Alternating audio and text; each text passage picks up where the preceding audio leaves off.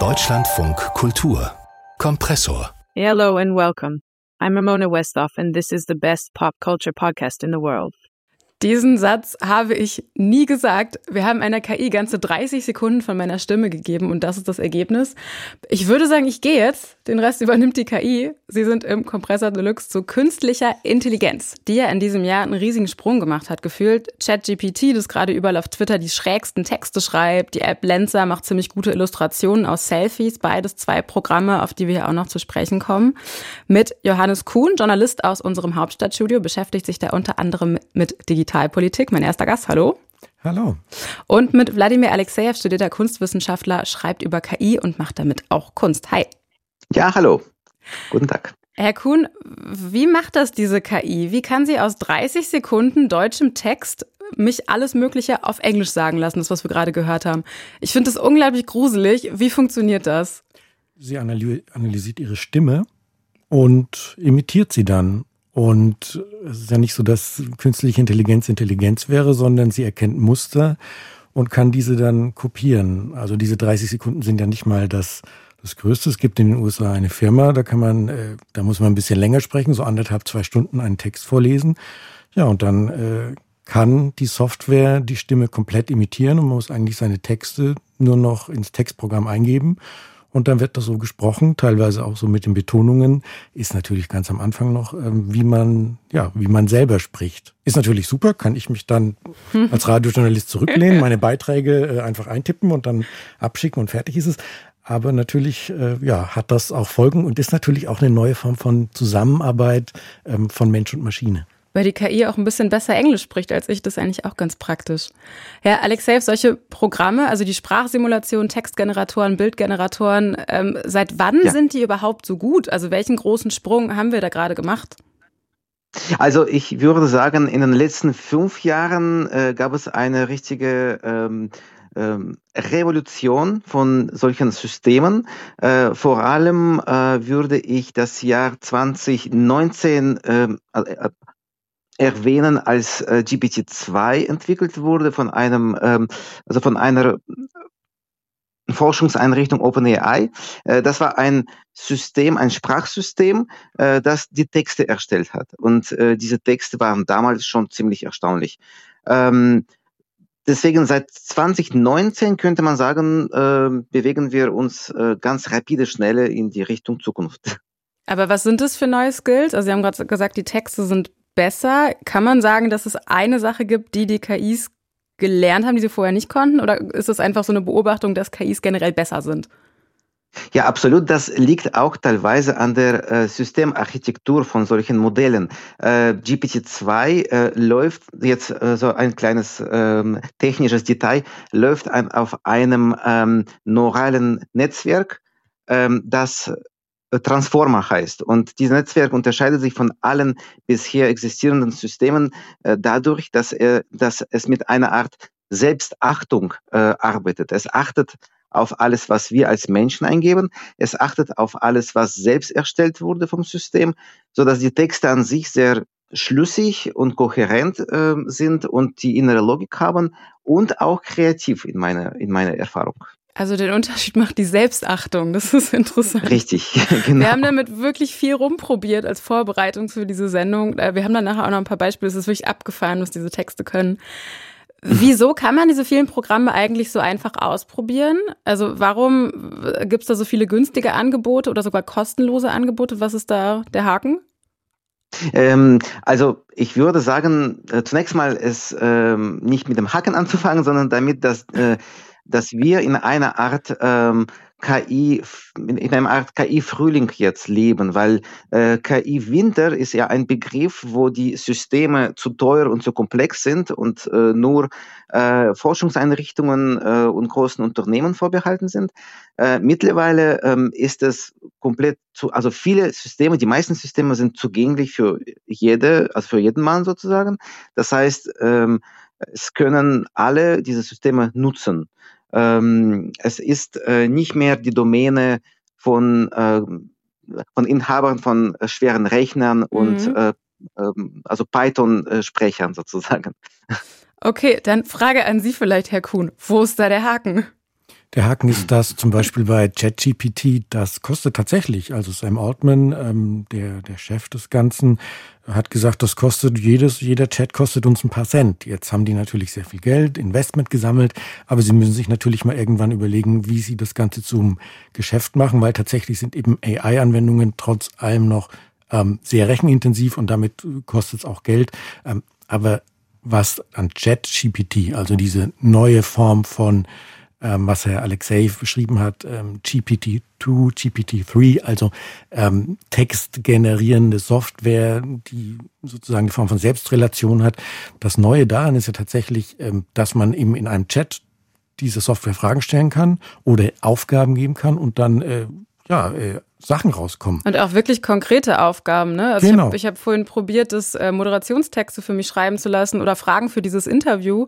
Ähm, die Interviewfragen hätte ich mitnehmen können. Ja, so ist es. Und das heißt jetzt eben nicht, dass, äh, dass, die, dass die Software eben das besonders gut weiß, sondern tatsächlich ist es eben eine Form von Wahrscheinlichkeitsberechnung. Welches Wort folgt auf das nächste?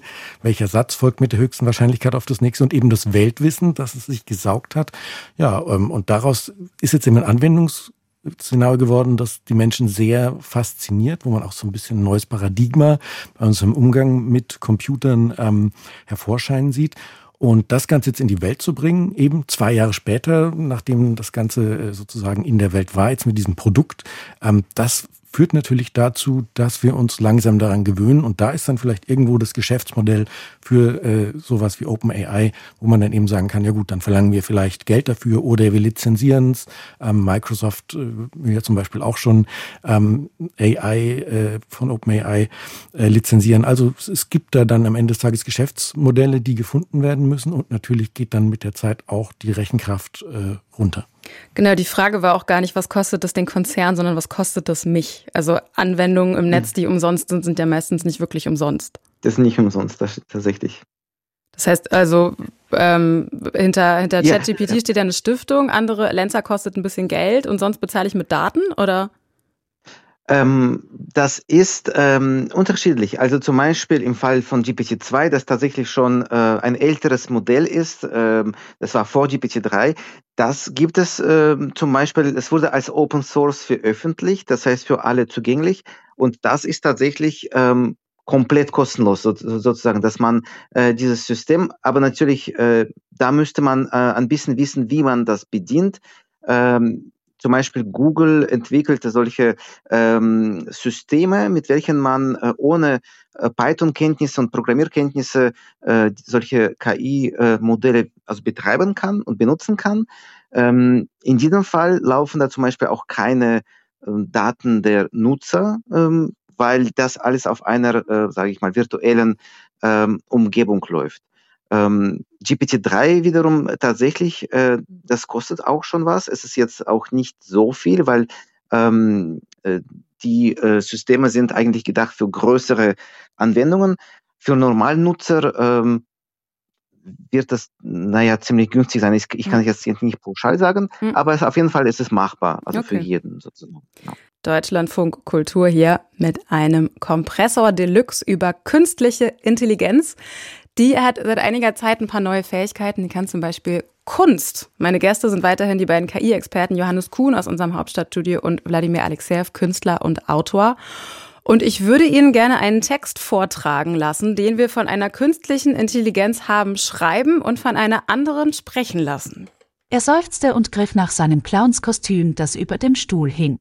Langsam zog er es an und betrachtete sich im Spiegel. Er sah lächerlich aus. Er ging zur Tür, als sein Assistent hereinstürmte. Herr Abteilungsleiter, es gibt ein Problem mit der Lieferung. Der Kunde droht, den Vertrag zu kündigen. Der Abteilungsleiter seufzte erneut. Er hatte keine Zeit für diesen Unsinn. Doch er wusste, dass er seinem Job nachkommen musste, auch wenn er sich albern vorkam. Am Ende des Tages war er erschöpft und frustriert, aber er wusste, dass er sein Bestes gegeben hatte. Er hoffte, dass seine Bemühungen belohnt würden und dass er nie wieder ein Clownskostüm tragen musste dramatischer Text. Die Vorgabe, die Vorgabe war ähm, sowas wie schreibe einen Text über einen Abteilungsleiter im Clownskostüm. Das war schon ganz gut, oder? Sehr gut, sehr ja. gut. Also ja, Hier kann man übrigens sehen, ähm, schon aus der literarwissenschaftlichen ähm, Richtung äh, und Seite, ähm, wie das System diese Texte schreibt, weil in diesem Fall diese Selbstachtung bezieht sich auf, den, auf diesen Prompt, Abteilungsleiter in Clownkostüm. Und mhm. äh, dieses Leitmotiv zieht sich durch den äh, also gesamten Text bis zum Ende. Ähm, was aber noch dazu spannend ist natürlich, äh, welche weiteren Entwicklungen in diesem Plot, in diesem Sujet äh, durch KI hinzugefügt werden. Das ja, ist spannend. Das ist ja eine ganze Geschichte. Herr Kuhn, hat Sie das bewegt? Der ja. Vortrag war noch nicht so richtig gut, aber es liegt auch daran, dass tatsächlich äh, Sprachsoftware in Deutschland noch ein bisschen ähm, mechanisch klingt. Aber natürlich ist, also ich finde so grundsätzlich, ähm, da kann man natürlich wahnsinnig viel machen und wahnsinnig viel rumprobieren. Äh, ich finde zum Beispiel äh, ChatGPT ist jetzt nicht unbedingt das humorvollste Programm. Also die Witze sind dann eher so auf Nummer sicher. Ähm, und mit Situationskomik funktioniert es auch nicht so gut. Aber ja, tatsächlich ist da natürlich als kreatives Hilfswerkzeug, äh, da steckt natürlich eine Menge drin, was auch dann die Profession verändern wird. Wir haben das übrigens auch von einem menschlichen Sprecher einsprechen lassen und haben uns dann doch für die KI-Version entschieden. Okay. Als kleiner Funfact aus der Redaktion. Wir haben unseren Sprecher durch eine KI ersetzt. Ähm, so geht's los. Genauso wie mich vorhin ja. am Anfang. Ähm, das ist ja vielleicht gar nicht so unwichtig, wer hinter dieser KI steckt. Ne? Wir haben irgendwie gerade schon gesprochen, das ist eine Stiftung. Wer betreibt ChatGPT? Also äh, ChatGPT wird von OpenAI entwickelt. Ähm, das war äh, frühe Non-Profit-Stiftung, äh, die äh, wurde ähm, 2016 äh, oder 2017 von Elon Musk mitbegründet. Äh, der ist aber 2019 bereits da ähm, sozusagen diese Stiftung verlassen. Mhm. Und ähm, das heißt, seitdem hat er eigentlich mit OpenAI nichts zu tun, sogar im Gegensatz, äh, der hackt ständig an dieser Stiftung herum sozusagen. ähm, aber äh, insgesamt, diese Stiftung hat sich als Ziel gesetzt, äh, äh, eine Art universelle künstliche Intelligenz zu entwickeln äh, die alles kann. Also schreiben, Das klingt äh, überhaupt nicht gruselig. Nein, genau. Also ähm, die, ähm, ich würde sagen, die haben sehr ähm, weit entwickelte, ähm, ähm, ähm also ethische Abteilung, die sich sozusagen immer mit solchen ähm, neuen Modellen beschäftigt.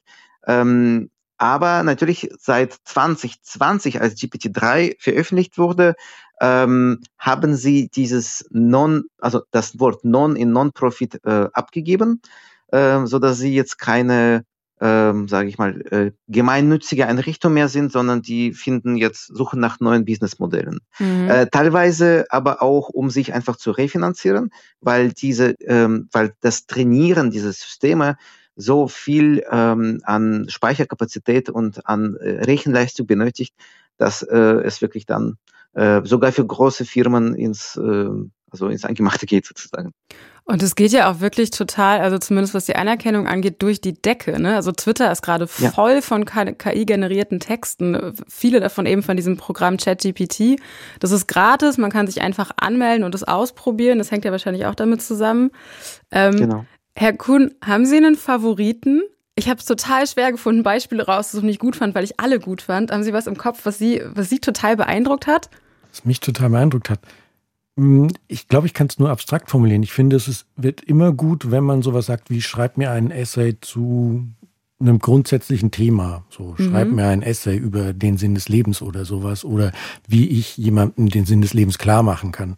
Und da kommen dann, das sind dann einige Absätze, die rauskommen und die sind tatsächlich, ähm, ja, also das ist, man sagt ja so, im Moment ist es so auf einem Niveau von einem 16-Jährigen. Ich finde es manchmal sogar schon äh, Niveau Grundstudium, was man, äh, mhm. was man da lesen kann. Aber tatsächlich, äh, da, wenn es um Aufsätze geht, finde ich, ist das schon sehr, sehr nuanciert und auch von der Argumentation her ähm, teilweise sehr, sehr gut. Man weiß natürlich bei ChatGPT nicht immer, ob es stimmt. Genau, das, das wollte, ich, das, das wollte ich gerade sagen. Ich habe ich hab ja gesagt, ich habe versucht, Anmoderationen schreiben zu lassen. Ähm, die haben sich für sie beide einfach ähm, Sachen ausgedacht. Also die ich waren gute Sachen sie, wenigstens. Also sie, sie waren äh, die besten Expertinnen, die man kriegen kann zu KI, aber mit komplett ausgedachten Biografien. Ja, wunderbar. Sehr schön. das hat ja auch ein Forscher gemacht, hat sich hat gesagt, schreibt den Wikipedia-Artikel über mich und da waren dann einfach, äh, ja, der hatte plötzlich ganz Lehraufträge, von denen er noch nie etwas gehört hatte. Ja, das ist im Moment noch ähm, die Krux so ein bisschen. Man muss auch dazu sagen, JetGPT ist auf dem Stand von 2021 und zieht sich genau. jetzt auch keine aktuellen, äh, keine aktuellen Daten mhm. aus dem Internet. Deswegen ist natürlich, und wenn wir dann von Paradigmenwechsel reden, ist ja auch so ein bisschen die Frage, löst das vielleicht mal das Googlen ab? Jetzt hat Google natürlich selber sowas mit Lambda, wo mhm. sogar ein Mitarbeiter gesagt hat, ähm, die Diskussionen, die ich mit dieser KI geführt habe, die waren ähm, die waren so bewegend. Ich habe das Gefühl, ähm, da, da entsteht gerade sozusagen künstliches Bewusstsein. Ja, das ist wirklich gruselig. Dieser, ähm, ja. Dieses Programm versucht den Ingenieur davon zu überzeugen, dass es ein Bewusstsein hat. Genau, das liegt natürlich ein bisschen daran, dass er so ein bisschen äh, religiös auch ähm, einen religiösen Background hatte und da vielleicht auch noch was gesucht hat.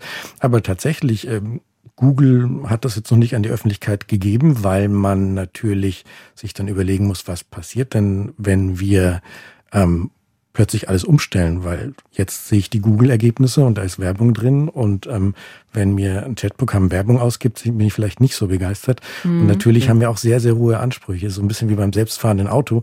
Wir lachen uns jetzt kaputt irgendwie, wenn, äh, wenn JetGPT nicht weiß, wer das schnellste Säugetier ist. Ähm, aber dass das die meisten Menschen auch nicht wissen, ähm, ist das, da gucken wir so ein bisschen drüber hinweg.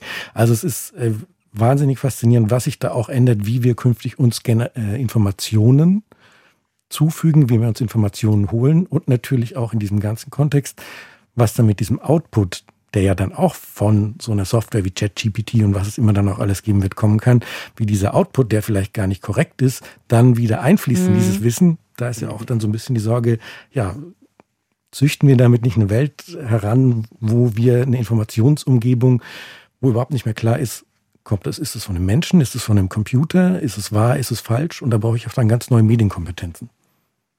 Das stimmt. Deutschlandfunk Kultur. Kompressor. Mit einer Deluxe-Ausgabe heute zum Thema künstliche Intelligenz. Ich bin Ramona Westhoff und meine beiden Gäste sind weiterhin KI-Experte und Journalist Johannes Kuhn und KI-Experte und Autor und Künstler Wladimir Alexejew. Und Herr Alexejew, ich habe es gerade schon angekündigt, Sie machen ja. auch Filme mit KI und wir können mal reinhören in einen Ausschnitt aus Ihrem KI-Film Empty Room. A man enters the room. He looks out of window and says, It still hasn't begun. The woman enters. She has white dress on and a book in her hand. I am waiting as well. For how long? For a while. Ah, uh, you know, I'm a very patient man. Also wir haben ja gerade darüber gesprochen, dass KIs nicht so richtig yeah. Humor können. Ich finde das ziemlich lustig. Sehr wahrscheinlich nicht beabsichtigt, aber ich fand das witzig. Ja, danke schön. Das ist äh, tatsächlich ähm, eine, ähm, vielleicht ähm, die erste multimediale äh, Erfahrung, die ich mit KI ähm, gemacht und erstellt habe. Ähm, was haben Sie da genau gefüttert? Also wir haben jetzt gerade den Text gehört, der klingt ja. sehr computergeneriert, die Sprache auch. Ähm, was, welche KIs haben Sie da mit was gefüttert, mit welchen Anweisungen?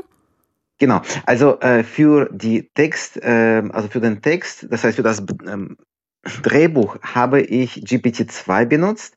Äh, wieso GPT-2? Weil ich ähm, GPT-2 mit meinen eigenen Texten und auch mit mehreren ähm, ähm, also Literaturquellen gefuttert habe, äh, so dass ich eine äh, ganz wilde Mischung an Erfahrungen äh, und an Kenntnissen äh, der Maschine beibringen wollte. Mhm. Ähm, da, ähm, danach habe ich angefangen, ähm, eine Art Drehbuch zu schreiben. Ich habe aber nur äh, diesen Setting, also leeres Zimmer, äh, und da steht ein Mann, dann kommt eine Frau rein, ähm, geschrieben. Den Rest hat mir GPT-2 aber erstellt, und zwar anhand von den Kenntnissen, dass die äh, KI aus meinem Datenset genommen hat, aber auch aus ähm, diesen großen Menge von Erfahrungen, die GPT-2 bereits an, an Bildliteratur also trainiert wurde. Und was passiert ähm, auf der Bildebene? Also wir haben jetzt gerade nur den Film gehört und ja. was sehen wir da? Ähm, auf der Bildebene, ähm, da hatte ich äh, verschiedene Systeme benutzt, also vor allem StyleGAN 2. Mit StyleGAN 2, das ist ein visuelles System, das man auch äh, trainieren kann an eigenen äh, Fotos oder an verschiedenen Motiven. Und dadurch kann man neue Visionen erstellen, neue Gesichter zum Beispiel oder mhm. neue Landschaften, neue, äh, neue Interieurs. Zum Beispiel in diesem Film sieht man verschiedene Visionen von einem leeren Zimmer. Ähm, und das habe ich dann alles kombiniert sozusagen. Aber die das Visuelle.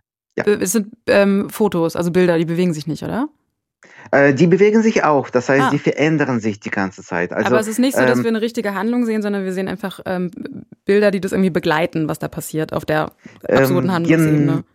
Ja, genau. Das heißt im Prinzip, man sieht diese zwei Charaktere, äh, deren Gesichter sich ständig verändern, weil sie ganz verschiedene Individuen darstellen. Ähm, jeder Charakter, ähm, im Hintergrund hatte ich ungefähr 20 bis 30 verschiedene äh, Gesichter also erstellt und sie animiert, sodass sie äh, wie man praktisch äh, in diesem Musikvideo von Michael Jackson aus ähm, dem Jahre 1900, äh, 1990, glaube ich, kennt, diese Black and White, ähm, wo die Gesichter so sich morphen morphen. sozusagen. Ja, Genau, ja. übereinander morphen. Äh, damals hat man an diesem Video ungefähr drei Monate lang allein an dieser Sequenz gearbeitet. Äh, für meine ähm, Arbeit, also rein rechnerische Arbeit, hat es ungefähr zwei, drei Stunden gedauert, bis es alles erstellt wurde. Das beruhigt mich ein bisschen, dass da jetzt doch noch mehr irgendwie künstlerische Arbeit von einem Menschen drin steckt in diesem Film, als Auf einfach nur eine Fall. KI sagen, mach einen Film. Ähm, Herr Ja. Kuhn, würden Sie sich den Film angucken? Sind Sie überzeugt? Oder würden Sie vielleicht ins Kino gehen für einen kompletten KI-Spielfilm? Ja, da warten wir noch drauf. Also es gibt ja, ich glaube, äh, sowohl Google als auch Meta haben ja so Prototypen vorgestellt, wo man dann, ist ja immer Texteingabe, wo man dann sagt, Text äh, eingibt, mach mir die und die Filmszene und das wird dann tatsächlich gerendert als Video. Sieht jetzt natürlich noch äh, eher animiert aus und es waren auch nur ein paar ganz kurze Videobeispiele daraus. Aber auch hier kommen wir natürlich wieder an den Punkt, wo wir ja im Bewegtbildbereich sowieso schon ähm, bei ganz vielen Spezialeffekten sind und bei ganz Mhm. vielen künstlich gestalteten Figuren. Ähm, da sind wir natürlich dann an dem Punkt, ja, wo das Ganze noch mal ein bisschen, ein bisschen weitergeht. Das ist übrigens auch wichtig, wenn wir mal gucken, was es im Moment so gibt und was passiert. Sowas wie das Meta, wie das Metaverse, also das, was unter anderem ehemals Facebook machen möchte, aber auch einige andere. Also eine Welt, in der wir uns bewegen, die künstlich ist, aber uns doch realistisch vorkommt. Im Moment kommt es uns noch nicht realistisch vor. Aber wenn wir das mal wollen, dann brauchen wir natürlich Software, oder wenn Facebook das mal will, Meta das mal will, dann brauchen die natürlich Software, die genau das machen, nämlich automatisiert Umgebungen erstellen, ähm, Mhm. in Echtzeit das Ganze rendern. Und ja, dafür ist natürlich AI und äh, da arbeitet man natürlich dran, dafür ist es natürlich prädestiniert, weil es wird nicht so sein, dass man dann ähm, ja sein, sein Wohnzimmer abfilmt und das dann digitalisiert wird, sondern es wird ja dann ganz andere Landschaften geben, in denen man sich bewegt, vorausgesetzt, das Metaverse kommt in dieser Form. Da gibt's natürlich auch jetzt schon Sachen, die man irgendwie, die habe ich nur in, in, in Beispielen im Internet gesehen, aber wo man, ähm, ich schreibe da rein, mach mir ein Wohnzimmer, was aussieht wie bei Wes Anderson und dann kriege ich ein Wohnzimmer, was aussieht wie bei Wes Anderson.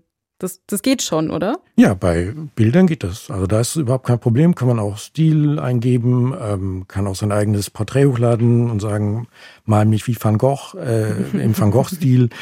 Ja, also ist alles so ein bisschen kopiert und die Stile sind sich so ein bisschen zusammengeklaut. Da gibt's auch dann ähm, diejenigen, die noch leben und sich wehren können und so Mhm. sich da wiedererkennen, sind da nicht, nicht unbedingt glücklich drüber, dass jetzt der Stil quasi automatisiert kopiert wird und fragen natürlich, hier, Moment mal, habe ich da überhaupt die, ähm, die Erlaubnis dazu gegeben? Aber ja, so ist das eben. Da würde ich Kopien auf jeden Fall erlaubt. gleich auch noch gerne drauf zu sprechen kommen. Aber erstmal ähm, so noch einen Schritt zurücktreten. Müssen wir da jetzt eigentlich Angst haben, dass wir als kreative, schreibende Menschen irgendwann von KI ersetzt werden, wenn die immer besser werden?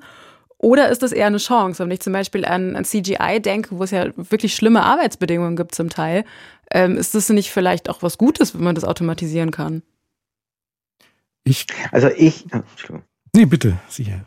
Herr Alex, selbst, Sie dürfen Äh, gerne anfangen. danke schön. Vielen Dank, ja. Was passiert, Äh, wenn die Gäste sich nicht sehen? genau.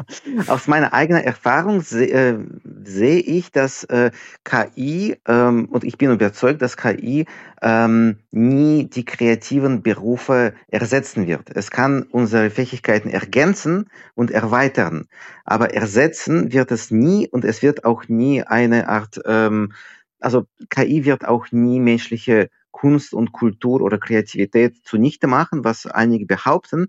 Äh, allein schon dieser Gedanke, dass äh, menschliche Kreativität durch eine Maschine zerstört werden kann, misst äh, sehr wenig Wert der menschlichen ähm, also Kreativität bei. Mhm. Ich habe da große, ähm, große ähm, Vertrauen in die menschliche Kreativität. Ich, und ich sehe gleichzeitig auch, wie viele neue Möglichkeiten für Geschichtserzählen, für visuelle ähm, Experimente, für Ideen uns KI liefern kann. Von daher, ich sehe das eher ähm, optimistisch. Natürlich muss man ähm, das Ethische ähm, beachten, das ist mhm. sehr wichtig.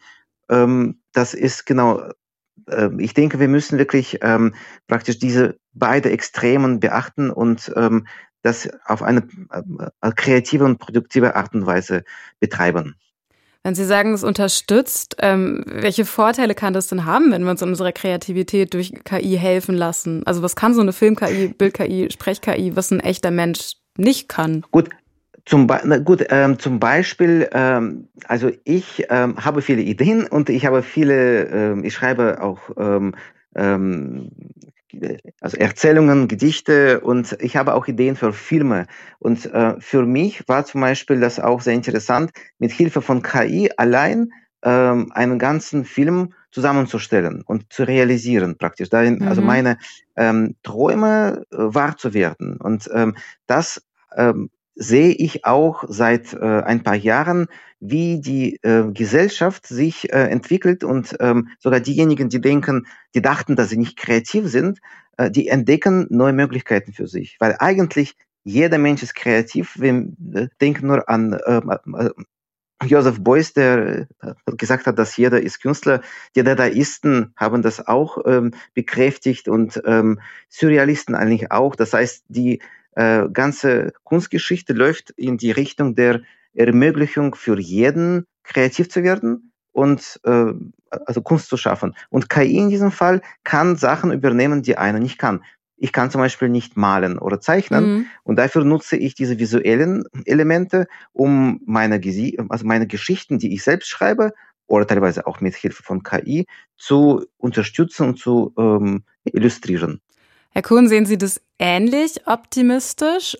Oder, ähm, weil ich habe jetzt gerade gedacht, so ja, das sind alles total spannende Sachen, aber irgendwie entwertet das doch auch menschliches Schaffen, oder? Wenn auf einmal alle malen können. Was, so was, heißt denn das noch, dass ich malen kann? Ja, das ist so ein bisschen die Frage der Schöpfungshöhe, aber ich finde, man sieht es ja schon zum Beispiel im Musikbereich, wie viele Menschen jetzt einfach durch äh, ja die Computerisierung der Musik und auch die, die Computerisierung der, der Heimstudios sozusagen, mhm. wie viele Menschen jetzt Musik machen können, führt natürlich erstmal dazu, dass es sehr, sehr viel mehr Musik gibt, als je jemand hören kann und ähm, es nicht Vielleicht unbedingt wahrscheinlich geworden ist. die Musik hören. Vielleicht. Das, das, tatsächlich gibt's ja schon Skripte, die irgendwie Spotify abhören, damit die Leute ähm, Geld dafür kriegen. Aber nichtsdestotrotz tatsächlich glaube ich, dass das nicht nur das Kreative verändern wird. Ich glaube, es wird wirklich alles verändern. Alle Menschen, die irgendwie am Computer arbeiten, ähm, für die wird sich was ändern, weil es auch ja sich jetzt schon abzeichnet, dass diese Software eine Form von Fachexpertise hat. Also zum Beispiel, wenn ich jetzt im Stiftungsbereich arbeite und sage, ähm, entwerf mir doch mal für meine Stiftung zum Thema soziales Engagement für Obdachlose ähm, eine Kampagne und auf was muss ich da achten, damit die Kampagne funktioniert, dann kriege ich da schon ähm, einen relativ guten Überblick. Jetzt weiß ich natürlich dann, der oder die in dieser Stiftung arbeitet, wie es da vor Ort aussieht. Habe ich die Leute für? Ähm, wie sieht es denn wirklich da draußen aus? Habe ich vielleicht schon Multiplikatoren? Aber am Ende des Tages sind das einerseits Dinge, die mir es erleichtern werden, diese Arbeiten, konzeptmäßig, aber auch ausführungsmäßig. Mhm. Aber es kann eben auch sein, dass es so leicht wird, dass es dann irgendwann nicht mehr gebraucht wird. Und da tatsächlich ist es so, dass Fachwissen künftig sich wahrscheinlich nochmal ganz anders definieren wird. Und da sehe ich zum Beispiel auch meinen Beruf als Journalist durchaus in Gefahr. Es gibt ja auch noch neben allem irgendwie, wer nimmt unsere Arbeit noch ernst und wer nicht, immer dieses Problem, dass KI ja mit Daten gefüttert werden, mit menschlichen Daten und dadurch übernehmen sie ja auch Vorurteile. Ne? Also ich habe zum Beispiel, ähm, meine Moderationstexte sind alle von einem männlichen Moderator ausgegangen. Oder wenn ich mit Lancer Bilder machen lasse von mir, dann sind die oft irgendwie übersexualisiert bei Frauen, sogar manchmal auch bei Kindern. Die machen die Haut heller, die machen Menschen dünner. Was kann man dagegen eigentlich machen? Also kann man dieses Problem auch lösen? Können KIs lernen, inklusiver zu sein? Ähm, ja, also das ist, glaube ich, äh, tatsächlich ein großes Problem. Ähm, die äh, beste Lösung dafür ist natürlich, ähm, dass man KI an so viel wie möglich diversen Daten trainiert, dass zum Beispiel in diesen Datensätzen, wenn es um das Visuelle geht, alle Ethnien ähm, mit inklusive äh, sind ähm, und sozusagen diese, diese Vielfalt äh, der Menschheit soll eigentlich durch KI bereits im Datenset äh, reflektiert werden. Das ist ähm, leider nicht immer der Fall. Ähm, ich wollte gerade sagen, es funktioniert ich, bis jetzt ja, ja so mittel. Das stimmt. Es ist aber auch teilweise, ähm, es liegt teilweise an Umsetzungen. Zum Beispiel ähm, diese, diese Lens-System, ähm, ähm, diese, diese App. Ähm, ich rufe sowieso Eheleute auf, solche Apps nicht zu benutzen sozusagen, ähm, weil alle diese Möglichkeiten äh, sind vorhanden in ähm, direkt sozusagen in, ähm, sage ich mal, wenn man mit Stable Diffusion arbeitet oder mit Midjourney oder mit DALI, diese Systeme, die bereits existieren und die jetzt keine weitere Umsetzungen sind, sondern direkt am Kern des Modells arbeiten. Da mhm. gibt es wenig, viel weniger äh, Bias als sozusagen die, die dann später durch die Umsetzungen bei verschiedenen Apps funktionieren. Oder ja. Okay, also das heißt, ja, KIs könnten inklusiver sein. Die können das lernen. Ah, ja, das können, ja genau. Man sieht es auch am Beispiel von Dali zum Beispiel. Ähm, am Anfang tatsächlich, wenn man äh, zum das Beispiel ist, äh, SEO. Das ist ein Programm, wo ich auch einfach reinschreibe, mach mir folgendes Bild und es macht dann dieses Bild. Genau, ja. genau. Ähm, also zuerst sah man das, wenn man zum Beispiel CEO eingibt, also ein Chef des Unternehmens, äh, da entstanden nur Bilder äh, von Männern, von, äh, von weißen alten Männern sozusagen. Mhm. Ähm, und dann, das lag natürlich am Datenset, äh, weil das trainiert wurde teilweise an Stockbildern. Und diese Stockbilder haben schon, das ist ein menschlicher also Aspekt, die waren schon in diese Richtung ziemlich biased sozusagen. Mhm. Und dann hat ähm, OpenAI, die das DALI entwickelt hat, ähm, das System neu trainiert und mehr Diversität dazugegeben, so dass wenn man jetzt äh, CEO eingibt, sieht man alle ähm, Gender, alle ähm, ähm, also Ethnien und äh, alle Altersstufen. Das heißt, man, es ist möglich, das im Nachhinein noch diverse zu machen. Man muss aber natürlich das auf jeden Fall berücksichtigen und nicht vergessen. Ähm, wir haben ja gerade über diese Datengrundlage auch gesprochen bei Bildern, ne? Herr Kuhn, wer hat denn eigentlich das Copyright an so einem digital erstellten Bild? Also habe ich das als Anwenderin? Hat das der Mensch, der die KI programmiert hat? Hat das, ähm, haben das die Leute, die die Daten dazu gefüttert haben? Ja, das kommt so ein bisschen auf die AGBs an. Also Lenser, diese App, die ja gerade vor allem bei Nutzern von Instagram etc. sehr beliebt ist, weil man einfach 10 bis 20 Selfies eingibt, dann kriegt man 10 bis 20 Bilder von sich oder wen auch immer man da hochgestellt hat, ähm, ausgespielt von Cyborg äh, bis ja einfach künstlerisch gemalt oder einfach ein Porträt, das relativ fotorealistisch aussieht. Ähm, ich habe selber auch ausprobiert, ist natürlich super, wenn man dann keine Falten hat und sowas. Aber ähm, ja, also Lensa hat zum Beispiel das Recht, das Material, das da äh, generiert wird, zu nutzen oder weiter zu bearbeiten. Das haben aber zum Beispiel auch alle Social Media Firmen in der Regel. Mhm. Ähm, also es kommt immer so ganz drauf an, äh, ja, wie, es letztendlich äh, ausgelegt ist, was man eben noch nicht gelöst hat, muss man, wenn ich jetzt selber ein Künstler bin und nicht möchte, dass beim Internet-Crawling äh, eine, eine AI meine, äh, meine Bilder ähm, nimmt und damit das Modell füttert, ähm, wie mache ich das kenntlich? Was man auch noch nicht gelöst hat, ist das Thema, das Ganze nennt man dann letztendlich synthetischer Content. Das kann ja dann auch zum Beispiel ähm, im Kontext Fake News und sowas sehr relevant ja. werden und wird auch mittelfristig sicherlich sehr relevant. Auch da ist die Frage, wie schafft man es, dass man ja neue Formen von Wasserzeichen zum Beispiel einführt, um wirklich eine, eine, eine Echtheit zu verifizieren. Also da sind jetzt ganz neue Probleme, die auf uns zukommen. Davon ist das Urheberrecht ähm, und die Nutzung das eine, aber tatsächlich das zweite Thema ist eben Unterscheidung, was ist computergemacht, was ist menschgemacht, was ist echt und wirklich passiert und was ist womöglich einfach nur synthetisch erzeugt worden. Ich würde gerne noch mal kurz bei der Nutzung bleiben, ähm, weil ich finde ja auch ganz interessant, was KI-Kunst über den Wert von Kunst aussagt. Ne? Also das Source Material wird ja nicht bezahlt zum Beispiel. Oder ich denke da an sowas wie ähm, ein Porträt des französischen Künstlerkollektivs Obvious, ein KI-Bild, das 2018 für über 400.000 Euro versteigert wurde. Auf der anderen Seite ist künstlich generierte Illustration aber eben viel günstiger, als wenn ich damit einen Menschen beauftragen würde. Müssen wir da jetzt neu über den Wert von Kunst verhandeln und hängt es davon ab, wer diese Kunst jetzt gemacht hat oder was, welche Diskussionen müssen wir da jetzt führen? Äh, ich denke, da gibt es ähm, die, ähm, da, zuerst muss man äh, feststellen und bestimmen, was wir mit Kunst meinen. Äh, weil zum Beispiel, wenn es um das Handwerkliche geht, äh, klar natürlich äh, ist, äh, sind die KI-Systeme schon so weit, dass sie ähm, solche Ölgemälde innerhalb von wenigen Stunden machen, die äh, Künstler innerhalb von Wochen mhm. erstellen. Äh, das ist ja nochmal die Ausbildungszeit. Es, genau. Äh, wenn es aber um die Kunst geht, das ist schon eine andere Frage, weil die Frage ist, was, ähm, was wollen wir ausdrucken mit diesem Kunstwerk? Was äh, druckt, ähm, weil bei äh, einem, ähm, also bei KI werden die Werke ohne jegliche Intentionen erstellt. Einfach nur das, was das System äh, zusammen äh, äh, malt sozusagen, wird geliefert. Mhm. Der nächste Schritt ist, ich als Benutzer dieses Systems kuriere. Ich äh, habe 20 verschiedene Bilder und ich wähle eins davon, das mich am meisten anspricht. Das ist der erste menschliche Faktor, das ähm, schon die, die kreative Betätigung bedeutet auch. Das Zweite ist aber, ähm, ich als Zuschauer, wenn ich dieses Bild mir anschaue, dann interpretiere ich das äh, und lege meine eigenen Bedeutungen da rein, so dass praktisch das, was die Post, äh, als Postkonstruktivisten ähm, mit, äh, mit Barth zum Beispiel über Tod des Autors gesprochen haben, hier haben wir einen Autor, der nicht geboren ist sozusagen. Mhm. Gleichzeitig ist der Autor der Zuschauer selbst. Und deswegen sprechen wir auch über Paradigmenwechsel im Bereich der Kunst als Wahrnehmung und als Generation. Äh, wir sind am Anfang einer neuen Kunstepoche. Das finde ich ähm, total interessant, ja. ne? Diese Frage, das ist ja die maximale Entfremdung von Werk und Autor, was ja irgendwie in manchen Stellen vielleicht auch ganz gut sein kann.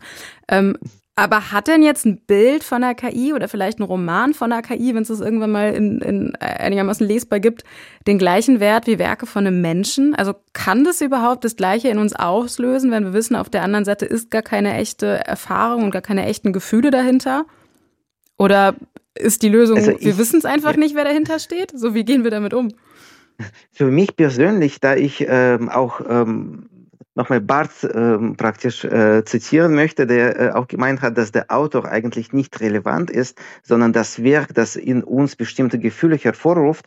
Ähm, wenn dieses Kunstwerk in mir bestimmte Emotionen hervorruft, bestimmte Gedankenspiele, bestimmte Assoziationen und wenn es mich berührt, geistig oder äh, emotional, dann ist es für mich ein Kunstwerk und in diesem Fall ähm, ist es für mich persönlich sogar nicht relevant, ob es von Mensch oder Maschine erstellt ist. Das ist aber meine höchstpersönliche Meinung, weil äh, ich kenne andere Menschen, die dann sich veräppelt vorkommen, wenn äh, sie plötzlich erfahren, dass das Kunstwerk, wo sie praktisch viel Emotion investiert haben, nicht von Menschen entstanden ist. Ja, man fühlt das sich so ein bisschen verarscht. Ja. Genau, es ist ja wie, es ja. ist ja in vielen Filmen wird es irgendwie verhandelt, ne? So, wie gehe ich mit was um, was so tut, als hätte es ein Bewusstsein und ich weiß aber nicht, ob es eins hat. Genau, das ist aber tatsächlich ähm, das, was wir unter Kunstwahrnehmung im 21. Jahrhundert noch viel lernen müssen, weil genau das haben auch die Fluxuskünstler gesagt. Marcel Duchamp hat ja auch, ähm, es gab ja in Frankfurt eine ähm, also Marcel Duchamp Ausstellung und da gab es ein sehr interessantes Interview mit ihm, ähm, wo er gemeint hat, dass eigentlich diese andächtige ähm, andächtige Stellung, wenn man in ein Museum geht, wie ein Sakrileg, das ist alles lächerlich. Äh, wir mhm. müssen mit der Kunst selbst agieren und interagieren. Und auch in diesem Interview hat Marcel Duchamp auch gehofft, dass es irgendwann die Zeit kommt, wo die Kunst ohne jegliche Einwirkung von Menschen entstehen wird. Da hat er unsere Zeit wirklich sehr gut hm. vorhergesehen. Herr Kuhn, ähm, um das jetzt alles mal irgendwie einzusammeln, die Sendung ist nämlich gleich vorbei und wir haben noch keinen Schluss gefunden zu dieser Frage, wo führt das eigentlich alles hin mit der künstlichen Intelligenz? Wo führt das alles hin? Worauf müssen wir uns da jetzt noch einstellen? Was kommt da auf uns noch zu? Auf uns kommt, glaube ich, erstmal zu, dass es noch sehr, sehr viel mehr Menschen entdecken werden. Sei es spielerisch, wie jetzt im Ausprobieren, oder vielleicht sogar von einer großen Firma. Und zwar nicht nur im Sinne von künstliche Intelligenz zeigt mir äh, alle Bilder von meinem Partner, den ich in, meiner, in meinem iPhone fotografiert mhm. habe, sondern tatsächlich als persönlicher Assistent noch mal stärker als bislang. Tatsächlich haben wir noch gar nicht drüber gesprochen, was passiert denn, wenn künstliche Intelligenz auf unsere persönlichen Daten mhm. zugreifen darf? Ist das gut, weil Wird ich krieg dann am, ja, ich krieg dann am Abend irgendwie einen Digest, wo steht, wer mir ja. alles E-Mails und Nachrichten geschrieben hat und vielleicht schon vorformuliert, was ich antworten soll oder sowas. Ähm, also da wird noch eine ganze, ganze Menge passieren und ich glaube tatsächlich, dass wir uns in Richtung eines neuen Paradigmas mhm. im Sinne von die Art, wie wir mit Computern, und das sind ja in der Regel Smartphones, umgehen werden, wird sich dadurch nochmal ändern. Ja. Nicht nächstes Jahr, nicht übernächstes Jahr, aber vielleicht in da drei, vier noch Jahren. einiges. Johannes Kuhn, Digitalexperte aus unserem Hauptstadtstudio war das. Und mein anderer Gast ist der Autor und Künstler Wladimir Alexejew. Beide hier im Deutschland von Kulturkompressor Deluxe zu künstlicher Intelligenz. Die kann nämlich, wie wir gerade erfahren haben, einiges Neues. Und das heißt, wir müssen auch über unser Kunstverständnis neu nachdenken. Vielen Dank an Sie beide. Und vielen Dank, ähm, vielen Dank auch an die KI. Willst du dich vielleicht auch noch verabschieden? Gerne. An alle HörerInnen, ich bin Assistent, ein großes Sprachmodell, das von OpenAI trainiert wurde. Es war mir eine Freude, Ihnen heute ein wenig über künstliche Intelligenz zu erzählen und Ihre Fragen zu beantworten. Ich hoffe, ich konnte Ihnen einen Einblick in die spannende Welt der KI vermitteln und freue mich, wenn ich in Zukunft wieder die Gelegenheit habe, mit Ihnen zu interagieren. Bis dahin wünsche ich Ihnen alles Gute und vielen Dank für Ihre Zeit.